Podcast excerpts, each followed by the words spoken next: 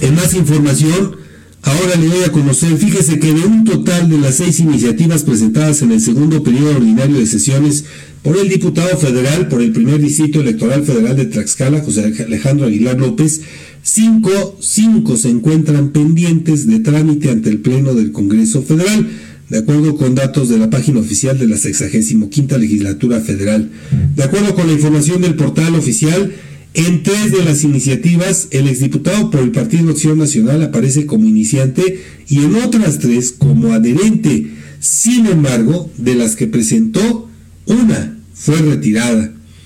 De las que el exalcalde de Guamantla presentó como iniciante, se encuentra el proyecto de decreto del 26 de abril de 2023 que adiciona el artículo 71 de la Ley General de Transparencia y Acceso a la Información Pública, por medio de la cual propone que las actas de entrega-recepción por cambio de administración municipal deben ser publicadas en la página web del ayuntamiento en un plazo no mayor a los 30 días naturales a partir de que concluya dicho proceso.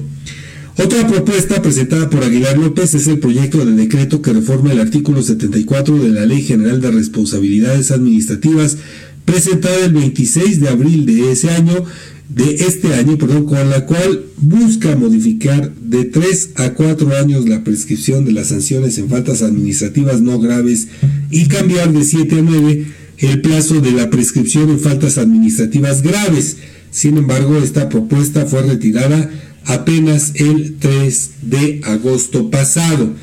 La tercera iniciativa presentada por el empresario guamantleco fue presentada el 26 de abril de este año y se trata de un proyecto de decreto que adiciona al artículo 42 de la Ley Federal de Presupuesto y Responsabilidad Hacendaria, con la cual se pretende eh, que cuando el presidente de la República inicie su encargo en la fecha prevista en el artículo 83 constitucional, podrá enviar la ley de ingresos eh, y el proyecto de presupuesto de ingresos de la Federación a más tardar el 15 de noviembre.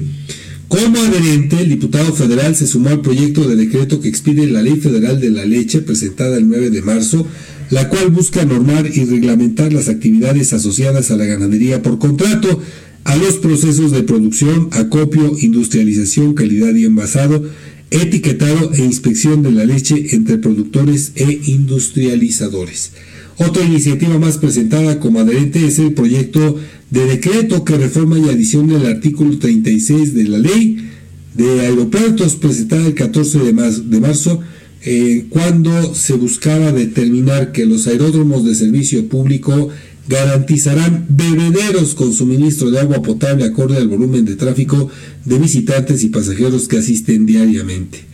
Finalmente se encuentra el proyecto de decreto que reforma el artículo 53 del proyecto de reforma em, a la, Ley de Caminos, Puentes y Autotransporte Federal, la cual fue presentada el 14 de marzo y a través de la cual se pretenden garantizar bebederos con suministro de agua potable a los pasajeros en las terminales. Pues ahí está,